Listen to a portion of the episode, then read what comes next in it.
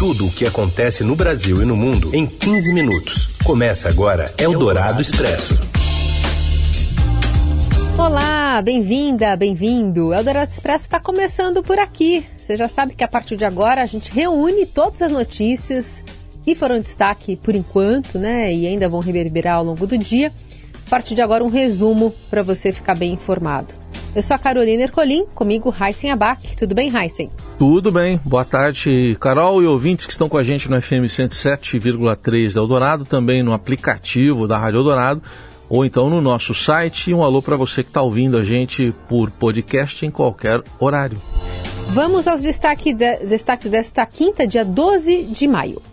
Os Estados Unidos atingem a marca de um milhão de mortos pela Covid. Na Coreia do Norte, o ditador do país ordena um confinamento total após um suposto primeiro caso da doença. A Finlândia anuncia que pretende entrar na OTAN e a Rússia diz que a decisão é uma ameaça e protege, rea promete reagir. E ainda a inflação que gera fome e o acordo do TSE com o Spotify contra as fake news nas eleições. Eldorado Expresso. Tudo o que acontece no Brasil e no mundo em 15 minutos. A Finlândia confirmou nesta quinta que vai aderir à OTAN após a Premier e o presidente do país anunciarem apoio à candidatura do país à aliança militar. Assim, 78 dias após a invasão da Ucrânia pela Rússia, a Finlândia começa a se afastar de uma longa história de não alinhamento militar. O anúncio já era esperado a opinião pública na Finlândia mudou significativamente a favor da adesão à OTAN, cerca de 20% a favor há seis meses para quase 80% agora.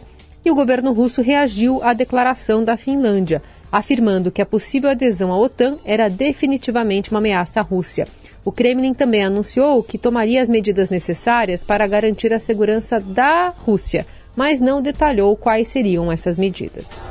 Eldorado Expresso. Os Estados Unidos superaram nesta quinta-feira a marca de um milhão de pessoas mortas por causa da Covid-19, segundo informou a Casa Branca.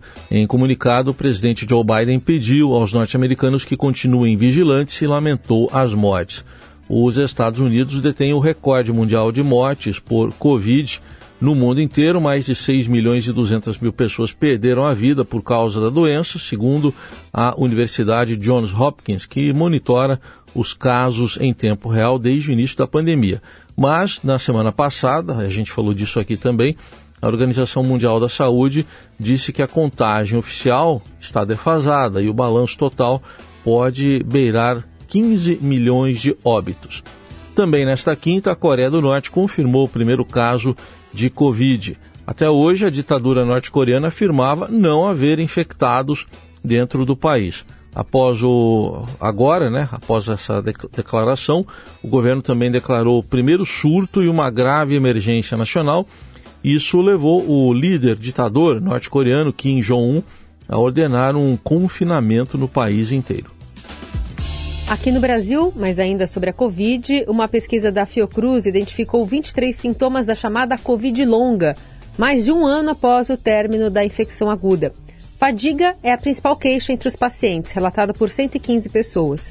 Também entre as sequelas mais mencionadas estão a tosse persistente, 34%, dificuldade para respirar, 26%, perda do olfato ou paladar, 20% e dores de cabeça frequentes, 17%. Além disso, também chamam a atenção os transtornos mentais, como insônia, ansiedade e tontura. Eldorado Expresso. A alta da inflação em abril, puxada por combustíveis e alimentos, desenha um cenário desafiador para o Brasil.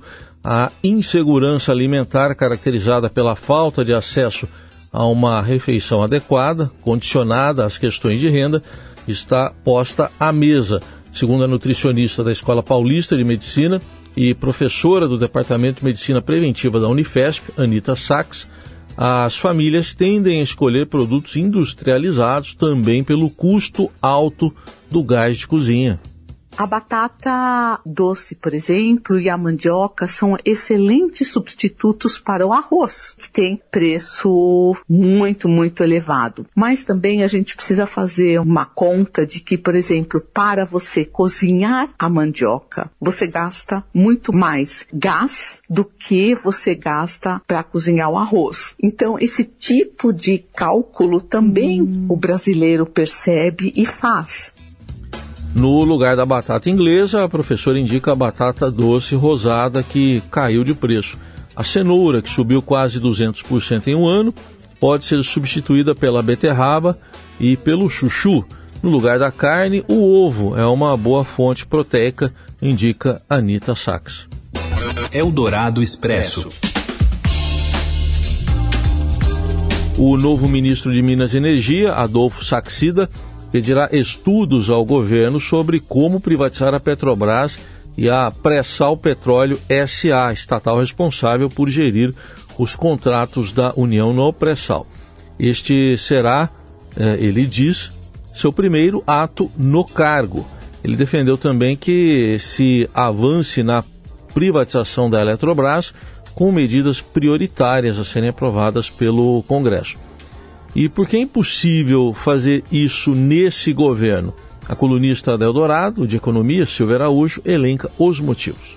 Fazer uma venda dessa a toque de caixa é judicialização contratada com certeza junto com o processo. As leis aí de privatizações e das estatais foram reorganizadas com mais transparência, mas um processo de privatização é muito complexo e ele demora bastante. A gente tem toda a estrutura aí da Eletrobras que está para ser vendida também. O processo começou a ser discutido no governo do Michel Temer, já se passaram aí três anos e meio do governo Jair Bolsonaro e o processo de venda da Eletrobras ainda está lá no Tribunal de Contas da União, com o tribunal ainda fazendo grandes questionamentos sobre o processo de venda. Eldorado Expresso. A apuração exclusiva do Estadão aponta que mais eleitores se declaram à direita do que à esquerda. De Brasília, os detalhes com o colunista da Eldorado, Felipe Frazão. Boa tarde. Olá, Carol. Olá, Heisen. Boa tarde a vocês e aos ouvintes da Eldorado. No Brasil, mais pessoas se declaram atualmente de direita do que de esquerda, é o que apontam dados da pesquisa Panorama Político feita pelo Senado Federal. Atualmente, 21% dos eleitores no país se declaram de direita, o que é praticamente o dobro do que dizem ser de esquerda, 11%. O maior grupo, porém, segue sem se identificar com nenhum dos dois lados da polarização e tampouco com o centro. A mais recente edição da pesquisa foi realizada em dezembro do ano passado com 5.580 entrevistados e ela mostra um crescimento desses eleitores nem de direita, nem de esquerda, nem de centro. Eles passaram de 50% na pesquisa anterior e vieram agora ao patamar de 55%. Essa orientação ideológica foi abordada na pesquisa, além de outros temas que estão na ordem do dia e têm a ver com o governo Jair Bolsonaro, como proteção ambiental, armas de fogo, homofobia, aborto, religião, entre outros. Para a gente ter uma ideia dos resultados, 66% dos eleitores brasileiros disseram confiar no resultado das eleições realizadas com as urnas eletrônicas, enquanto 32% disseram não confiar nesse resultado. A percepção da população também é majoritária entre outros assuntos, como por exemplo o acesso a armas de fogo. Para 69% das pessoas, ela não vai aumentar a segurança. Para 72% das pessoas, o meio ambiente no Brasil não é bem protegido e os homossexuais sofrem muita discriminação, de acordo com 76% dos entrevistados. Eldorado Expresso. O presidente do Tribunal Superior Eleitoral, ministro Edson Fachin, disse que o país terá eleições limpas e que ninguém e nada interferirá na justiça eleitoral. Ele fez ainda um, um trocadilho com as Forças Armadas, que quem cuida das eleições são as Forças Desarmadas. Fachin deu as declarações durante visita à sala do tribunal, onde estão sendo realizados testes de segurança nas urnas eletrônicas. Tribunal Superior Eleitoral faz acordo com Spotify para combater fake news nas eleições de Brasília Wesley Galzo. O Tribunal Superior Eleitoral firmou um acordo com o Spotify para conter a divulgação de notícias falsas na plataforma. O acerto prevê a criação de um canal direto do Spotify com a Justiça Eleitoral para dar cumprimento mais célere a eventuais decisões durante a campanha de suspensão de conteúdo que viole a legislação eleitoral. O Estadão teve acesso antecipado ao memorando assinado pelos representantes do TSE e do Spotify na última segunda-feira. As partes expõem no acordo o entendimento comum de que a produção e a difusão de informações falsas e fraudulentas pode representar risco de bens e valores essenciais à sociedade, como a democracia, assim como pode afetar de forma negativa a legitimidade e a credibilidade do processo eleitoral. A partir da assinatura do acordo, a plataforma passará a disponibilizar acesso direto ao Centro de Informação Eleitoral, um espaço de divulgação de informações confiáveis e relevantes sobre as eleições. A página principal do Spotify também contará com um link para direcionar os usuários diretamente ao site do TSE, onde poderão checar a veracidade dos conteúdos. Eldorado Expresso. O Ministério Público do Rio de Janeiro pediu ao Tribunal de Justiça a anulação da denúncia contra o senador Flávio Bolsonaro relativa ao esquema de rachadinhas quando era deputado na Alerj. Segundo o Procurador-Geral de Justiça, Luciano Matos, a denúncia não pode ser reaproveitada porque o Superior Tribunal de Justiça e o Supremo anularam as provas que a sustentavam. A investigação terá de voltar ao início, o primeiro relatório financeiro do COAF sobre movimentações suspeitas entre os funcionários do gabinete do chamado filho 01 do presidente Bolsonaro na Assembleia do Rio. Você ouve Eldorado Expresso. De volta com Eldorado Expresso e as notícias que resumem aqui o meio do seu dia. Falando sobre educação, uma mãe acusa o Colégio Batista Brasileiro, um dos mais tradicionais de Perdizes aqui em São Paulo, de expulsar o filho por ser gay e pobre. A escola nega. Informações com a Renata Cafardo. Um caso bem grave no Colégio Batista Brasileiro. A mãe acusa a escola de ter expulsado o filho porque o menino tem 14 anos, tinha bolsa integral na escola desde os 8 anos, não pagava mensalidade, é de origem pobre, a mãe é empregada doméstica e ele se diz gay. A escola diz que ele é um ótimo aluno, que ele tirava boas notas, a própria escola diz isso, mas ele vinha se envolvendo em brigas e praticando bullying, segundo a escola, que o menino e a mãe negam. E a escola também nega que tenha havido qualquer tipo de preconceito. Depois de uma discussão na porta da escola no mês passado, em abril, uma menina, a direção decidiu que ia pedir a transferência compulsória do estudante. Só que a mãe diz que, na verdade, ela foi coagida a assinar uma transferência a pedido, como se ela tivesse resolvido transferir transferir o filho dela da escola. O caso é mais delicado ainda porque o menino já tentou o suicídio, ele está sem estudar. O Ministério Público Estadual, por meio do Grupo de Atuação Especial em Educação, o GEDUC, já recebeu uma denúncia do caso e já está fazendo uma investigação preliminar. Então, vão ser pedidos documentos para a Secretaria de Educação, para a escola, para entender se a mãe e o filho tiveram chance de se defender, porque para haver uma expulsão, que é considerada excepcional pelo promotor de justiça, precisa haver todo um processo, passar pelo regimento da escola, o aluno tem que se defender e depois desse processo, aí pode haver uma chamada transferência compulsória à antiga expulsão. Então a escola vai ter que provar que fez todo esse processo, que deu o direito de defesa ao aluno, o que o aluno disse que não aconteceu. Eldorado Expresso.